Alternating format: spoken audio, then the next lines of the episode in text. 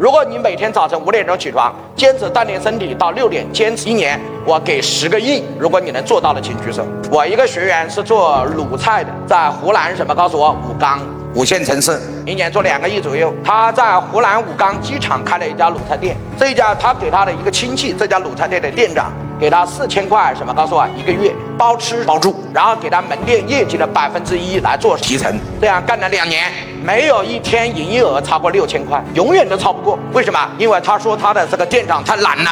他说我早晨有飞北京、飞深圳、飞上海的飞机，早晨六点半、七点多钟都有，但是我们的店长就是不起床。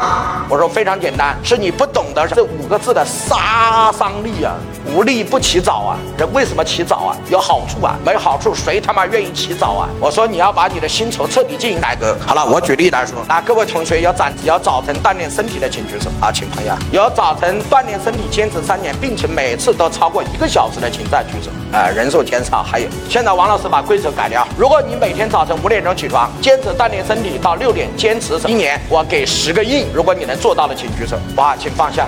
看来不是不起床哦，也看来不是不锻炼身体哦，看来是没有好处，无利是起早。好了，我开始把店长的薪酬加以改变，你看怎么改的？我找店长聊天，店长，我是你们公司的顾问，为了你和公司，我们做了一个薪酬的调整。如果调整每一天六千元下的部分，依然按原来的计提；每天超过六千元以上的部分，公司直接给你百分之三十的营业额提成。老板开始不理解，说王老师，我靠，毛利一共百分之五十，他给了百分之三十，我比他赚的还少。我说关键是。妈妈走，你有一天卖过六千块吗？他说没有。我说那你怕个屁啊！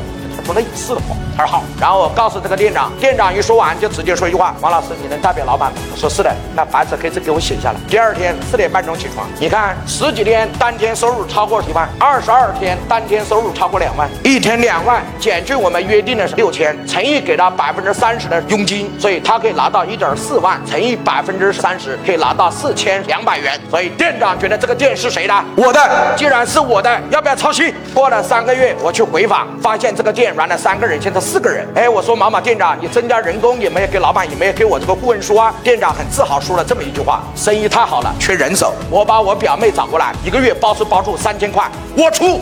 老板记住，合理的薪酬，公司就没有战斗力；只有不合理的薪酬，员工才会疯狂。王老师开始和大家分享薪酬怎么发比较好，奖金怎么发比较好，股权怎么分比较好，具体怎么落地，怎么来用，答案在这里。